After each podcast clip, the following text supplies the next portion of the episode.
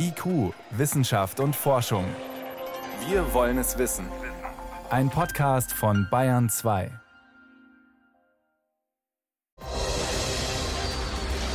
Es waren Teile eines Asteroiden. Der neue, von dem Sie sprechen. Wie groß? Ein sogenannter globaler Killer. Nichts wird überleben, nicht mal Bakterien. Eine Katastrophe aus dem Hollywood-Drehbuch. Wie kann man einen Asteroiden aufhalten, der auf die Erde zurast? Mehr dazu am Ende der Sendung. Außerdem, wie gut schützt die Corona-Impfung wirklich? Und wie wirkt sich Covid-19 mittelfristig auf die Lebenserwartung aus? Wir haben Antworten. Herzlich willkommen. Wissenschaft auf Bayern 2 entdecken.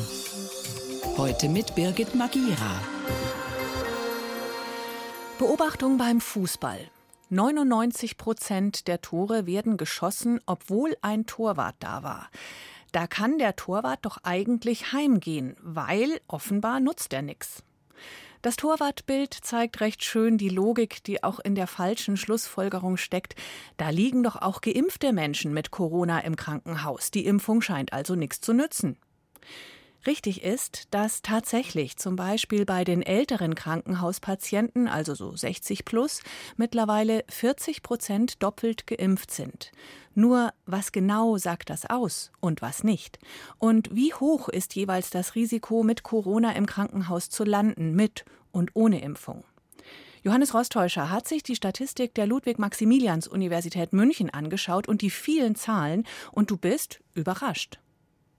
Ja, tatsächlich. Und zwar darüber, dass der Vorteil für die Geimpften immer noch so groß ist, obwohl ja der Impfschutz immer mehr nachlässt, wie wir wissen. Zumindest jetzt für die vier Wochen, die sich die Statistiker angeschaut haben, also von Mitte Oktober bis Mitte November sind die Zahlen. Und in der Zeit ist das Risiko, dass man ins Krankenhaus oder auf die Intensivstation kommt, für die Ungeimpften bis zu 20 Mal so hoch wie für die Geimpften. Das hat Göran Kauermann ausgerechnet. Er ist Statistikprofessor an der LMU München und wie gesagt mit Zahlen von Mitte Oktober bis Mitte November. Und da zeigt sich, dass das relative Risiko eines Ungeimpften im Vergleich zu einem Geimpften auf der Intensivstation zu landen fast 20 Mal so hoch ist. Da spreche ich von den 18- bis 59-Jährigen. Bei den über 60-Jährigen ist es das Zehnfache im Moment. Also sprich eine Risikoerhöhung um die 900 bis 1000 Prozent.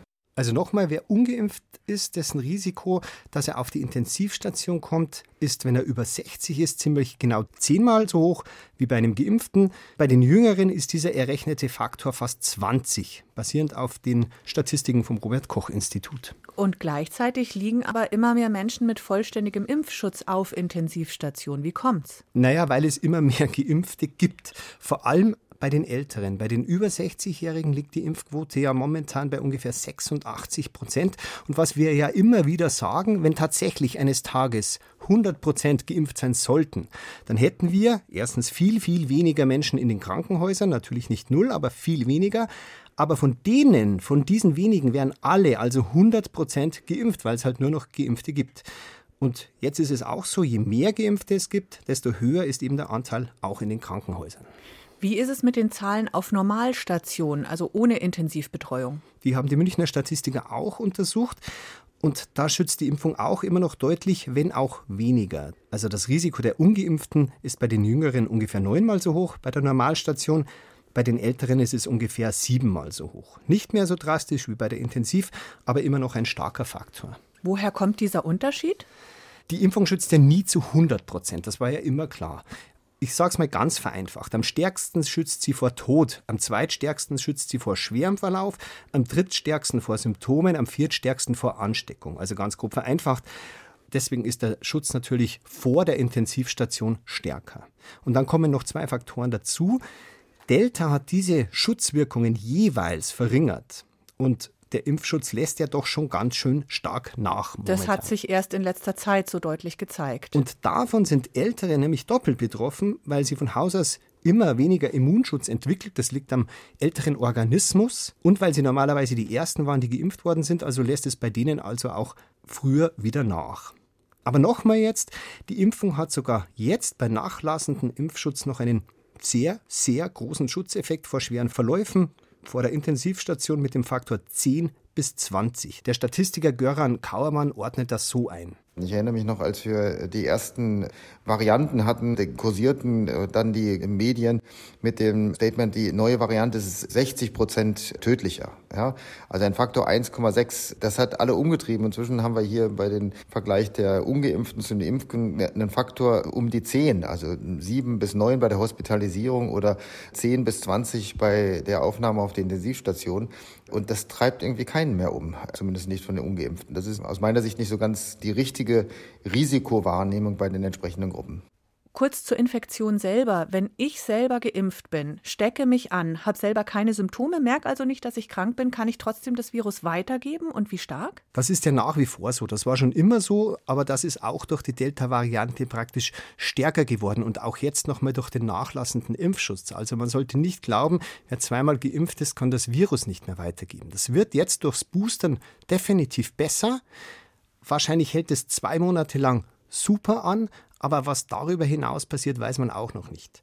Auch der Geboosterte wird nie ganz quasi ansteckungssteril sein. Und? Was machen wir jetzt damit? Naja, impfen lassen und boostern lassen und zwar so schnell wie es geht.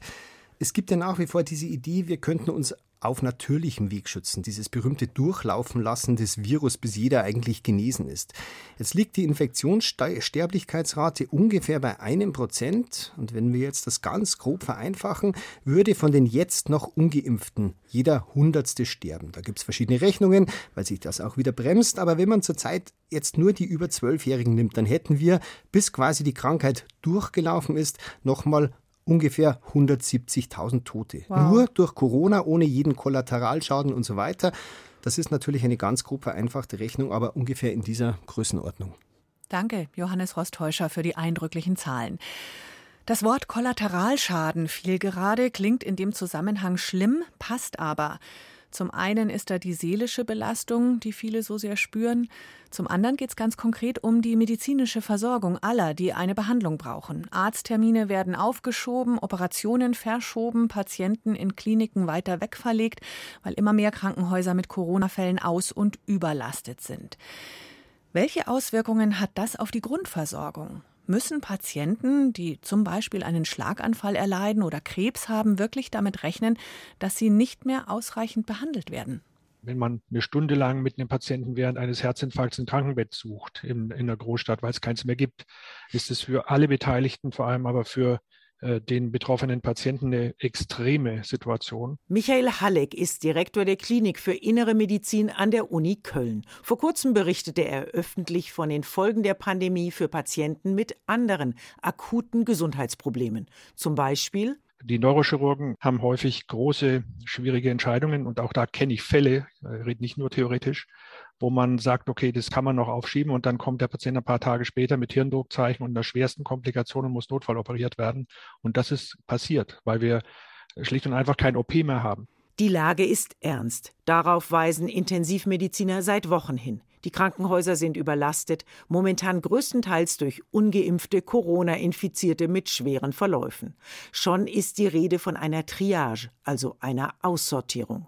Aber es gibt natürlich jetzt schon in den betroffenen Bundesländern, und das sind sehr, sehr viele, eine latente Triage. Also wenn ich einen Schlaganfallpatienten nicht übernehmen kann in das Krankenhaus, was 20 Kilometer entfernt ist und was die spezialisierte Schlaganfallversorgung anbietet, dann ist das für mich eine latente Triage. Sagt Stefan Kluge, Direktor der Klinik für Intensivmedizin am Klinikum Hamburg-Eppendorf. Eine hohe Auslastung oder sogar Überlastung der Intensivstationen hat jedenfalls erhebliche Folgen für alle Patienten. In den USA sind dazu gerade neue Modellierungsdaten erschienen. Sie beruhen auf Zahlen der Auslastung von Intensive Care Units, kurz ICU, also Intensivstationen einerseits und andererseits der gestiegenen Sterblichkeit zwischen den Julimonaten 2020 und 2021. Demnach kann es bei einer hundertprozentigen Auslastung der Intensivbetten innerhalb von zwei Wochen zu bis zu 80.000 zusätzlichen Toten kommen. Eine sehr hohe Zahl, sagt Dirk Brockmann, Physiker an der Humboldt-Uni Berlin und am Robert-Koch-Institut. Aber in einem Szenario, gerade dann, wenn diese ICU ausgelastet sind, halte ich das für nicht unrealistisch, weil man in eine Situation kommen kann, in der diese Leute einfach nicht mehr versorgt werden können.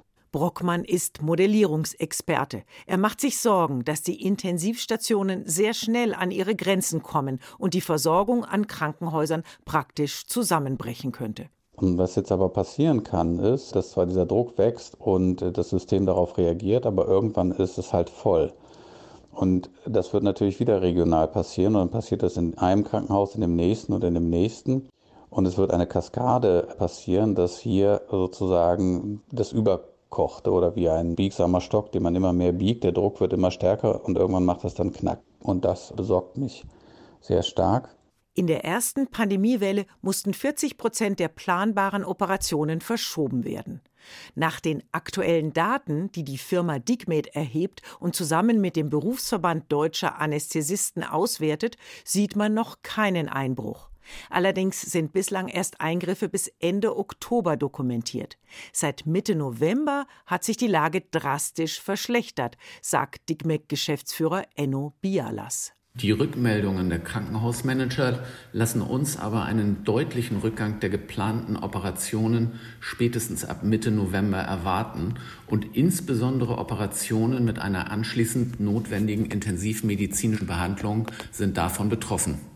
Welche langfristigen Folgen verspätete Diagnosen und Eingriffe haben, dazu gibt es eine Abschätzung von Forschern an der London School of Hygiene and Tropical Medicine. Sie haben ein Vorhersagemodell entwickelt für Patienten, die an Tumoren der Brust, der Lunge, des Darms oder der Speiseröhre leiden. Für die Betroffenen könnte die Sterblichkeit je nach Tumor um etwa 5 bis 10 Prozent steigen, bei Lungenkrebs sogar bis zu 16 Prozent.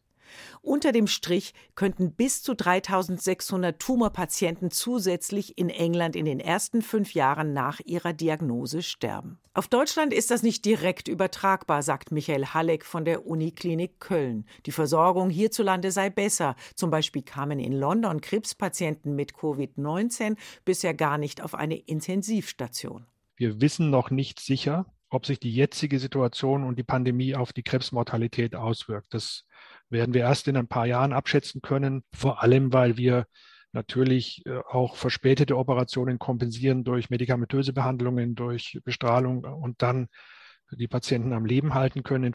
Aber kurzfristig ist Michael Halleck sehr besorgt. Die angespannte Lage in den Hochinzidenzgebieten, unter anderem in Bayern, könnte bald für ganz Deutschland gelten. Wie wirkt sich die Pandemie auf die Qualität der Gesundheitsversorgung aus? Ein Beitrag war das von Jan Rubner. Hier ist Bayern 2 um 18 nach 6. Bayern 2. Wissenschaft schnell erzählt.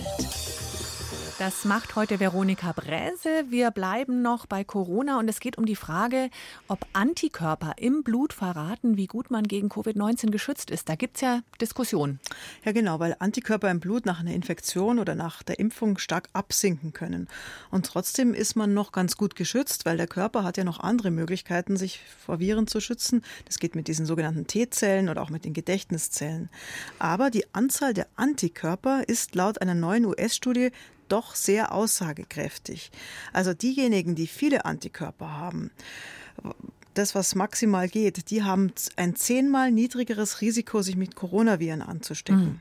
Die Forschenden haben das nach Impfungen mit Moderna gemessen und stellen fest, der Impfstoff schützt tatsächlich am besten, je höher das Level an neutralisierenden Antikörpern ist. Das heißt, wenn man feststellt, die Antikörper gehen deutlich runter, dann nachimpfen? Genau, dann sollte man nachimpfen, aber da gibt es jetzt noch keinen fixen Grenzwert, dass man sagt, ab dieser Antikörperzahl, hm. da genau muss man jetzt impfen. Generell zeigt sich, dass ältere Menschen weniger Antikörper entwickeln als junge. Das heißt, die sind dann auch nicht so gut geschützt und sollten sich auf jeden Fall boostern lassen. Wir bleiben beim Thema Corona. Jetzt die bange Frage, wie viele Jugendliche nach einer Impfung eine Herzmuskelentzündung bekommen. Das ploppt immer wieder auf, mhm. genau. Bei jungen Männern zwischen 16 und 19 Jahren kam es in der zeitlichen Folge einer Impfung immer mal wieder zu einer Herzmuskelentzündung. Etwa 14 Fälle pro 100.000 Zweitimpfungen. Klar ist jetzt schon, das sind Einzelfälle, also die stellen die Impfung von BioNTech oder Moderna nicht grundsätzlich in Frage.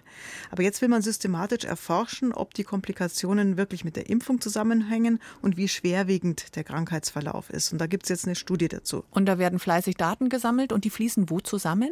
Die fließen in ein Register ein. Das gibt es schon seit 2013 in Deutschland. Und zwar von Kindern und Jugendlichen, die Herzprobleme aller Art haben. Und dieses Register, das haben damals, hat das damals das Paul-Ehrlich-Institut und das Deutsche Herzzentrum in Berlin gegründet. Und es liefert weltweit die meisten Angaben, auch speziell zu Herzmuskelentzündungen bei jungen Menschen. Hm. Und jetzt kommen eben noch diese Daten nach den Corona-Impfungen dazu. Und das lässt sich dann vergleichen und da sieht man dann vielleicht klarer, welchen Einfluss die Impfungen auf junge Herzen haben und wie viele es auch genau betrifft. Zum Schluss kommen wir zum Albatros. Das ist ein großer, schwerer Seevogel mit so einem orangen Schnabel. Der gilt als treue Seele, monogam veranlagt. Aber das kann sich auch ändern, wenn das Klima sich ändert, sagt eine Vogelstudie aus Lissabon. Moment, Klimawandel führt zu Promiskuität. genau, die Tiere, die kehren eigentlich jedes Jahr an denselben Brutplatz zurück, um sich mit ihrem lebenslangen Partner zu vereinen. Aber wenn die Umweltbedingungen schlecht sind, weil zum Beispiel das Meerwasser zu warm wird, dann trennen sich Vogelpaare. Konkret heißt das, schaffen sich nicht ein Küken großzuziehen, dann steht leider die Trennung ins Haus. Hm. Normalerweise bleiben sie über Jahrzehnte zusammen. Sie kommen nur zur Brutpflege an Land, legen ein Ei und brüten es gemeinsam aus. Und diese ewige Treue, die hat den Vorteil, dass es Kräfte spart. Die Tiere müssten also nur einmal im Leben auf Brautschau gehen. Und wenn sich nach der Trennung dann nicht so schnell ein neuer Partner auftut, dann gibt es in den Folgejahren keinen Nachwuchs. Und das wirkt sich dann negativ auf die Population der Seevögel aus. Ewige Treue spart Kräfte, mein Satz des Tages. Vielen Dank, Veronika Bräse, für die Kurzmeldungen aus der Wissenschaft.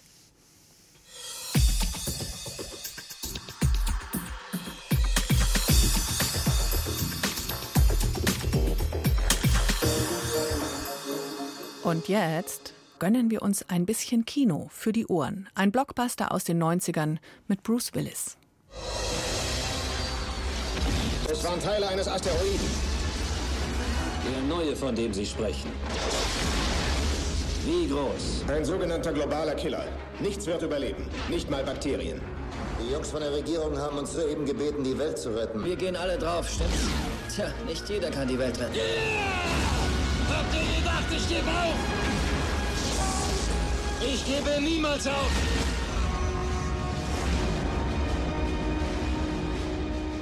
Armageddon, der Held rettet die ganze Welt, indem er einen Asteroiden, der auf die Erde zurast, in die Luft sprengt. Sowas in der Art hat jetzt auch die NASA vor. Heute Morgen ist die Mission DART gestartet. Mein Kollege Stefan Geier weiß mehr drüber. Also es klingt schon sehr nach Hollywood, was die vorhaben. Mit so einem Schuss Größenwahn? Es klingt wirklich ein bisschen größenwahnsinnig, ja, aber es ist eigentlich tatsächlich eine ernst gemeinte Wissenschaftsmission. Diese Sonde DART, die heute Morgen auf den Weg sich gemacht hat, die hat einen weiten Weg vor sich. Die soll in elf Monaten am Ziel ankommen und das Ziel ist ein Asteroidenpärchen. Der große heißt Didymos, das ist ein richtig großer Brocken, 1,7 Kilometer groß und der hat noch einen kleinen Begleiter dabei, der ihn umkreist. Dimorphos heißt der.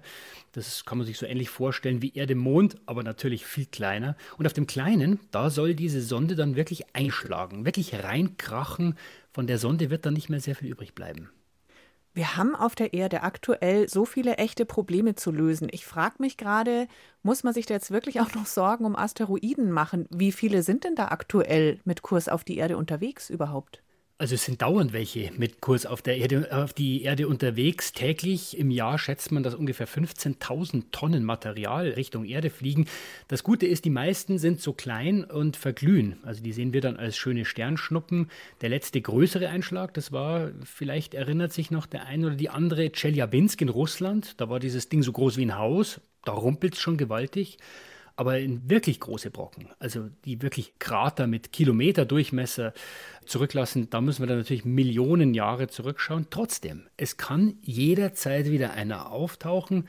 Und dann will man natürlich schon gewappnet sein und wissen, was zu tun ist. Und deswegen jetzt einfach mal diese erste Mission, um sowas wirklich mal auszuprobieren. Ein erster Versuch. Was genau soll denn da passieren? Wie geht das?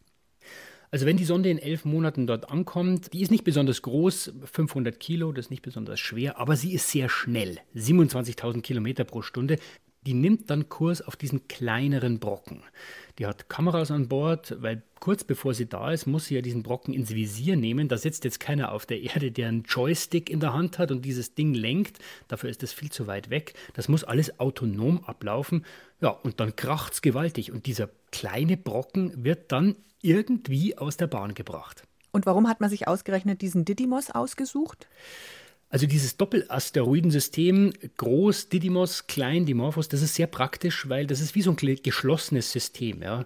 Der eine hat ungefähr 700 Meter Durchmesser, der andere nicht mal zwei und der kleine umkreist den großen eben. Die hat man sich ausgesucht, weil man beide seit langem kennt. Also man kann die teilweise auch mit Teleskopen beobachten, weil die auf ihrer Bahn um die Sonne immer wieder mal sehr nah an die Erde rankommen. Und man weiß genau, wie lange braucht jetzt der Kleine, bis er den Großen einmal umkreist. Das sind knapp zwölf Stunden.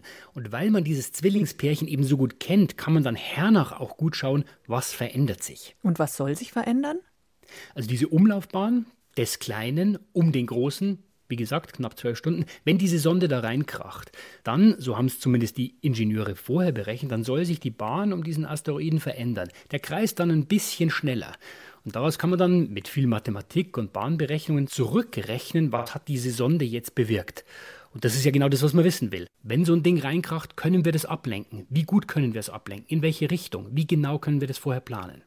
Klingt wirklich nach einer spannenden Aufgabe für Leute, die sich auskennen und Hollywood schwingt ja auch mit. Aber was ist die wissenschaftliche Ausbeute wirklich? Was wissen wir danach, was nützt? Ja, wenn es gut läuft, dann wissen wir das Wichtige, nämlich würde so eine Mission wirklich ausreichen, wenn wirklich mal so ein Brocken auf die Erde zukommt. Ja, da sind ja viele Details zu betrachten und viele weiß man eben nicht, weil diese unterschiedlich sind. Aber was ist denn überhaupt so schwierig dran? Hochfliegen, wegschießen. Im Film klappt es ziemlich einfach. Aber das ist halt Film. Das Problem ist, diese Asteroiden, die sind kompliziert. Raue Burschen, da ist teilweise loses Gestein, Felsen, dann gibt es aber auch wieder sandige Flächen und man weiß nie genau, wo treffe ich denn jetzt eigentlich drauf. Und dieser Aufschlag, der ist dann auch ganz anders und macht auch was ganz anderes mit dem Brocken.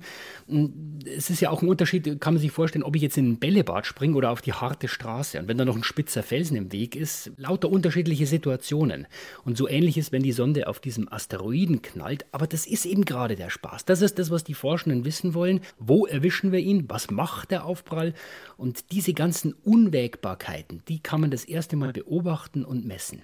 So, Worst-Case-Szenario. Könnte dieses Experiment dazu führen, dass dieser kleinere von den beiden Asteroiden danach tatsächlich auf Kollisionskurs zur Erde kommt?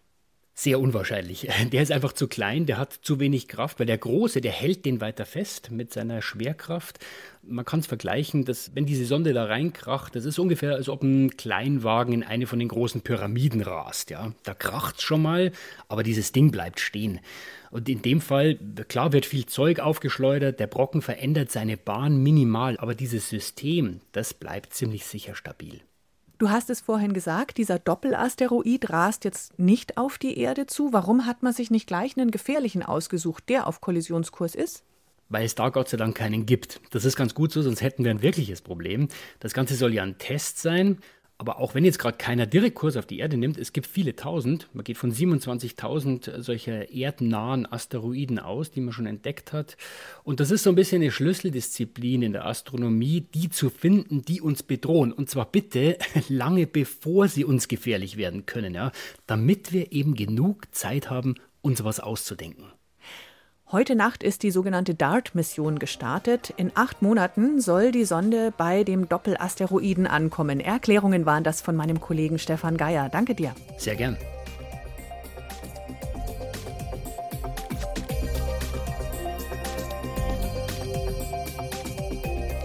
Das war IQ Wissenschaft und Forschung am Mittwochabend hier auf Bayern 2. Danke fürs Zuhören, sagt Birgit Magira.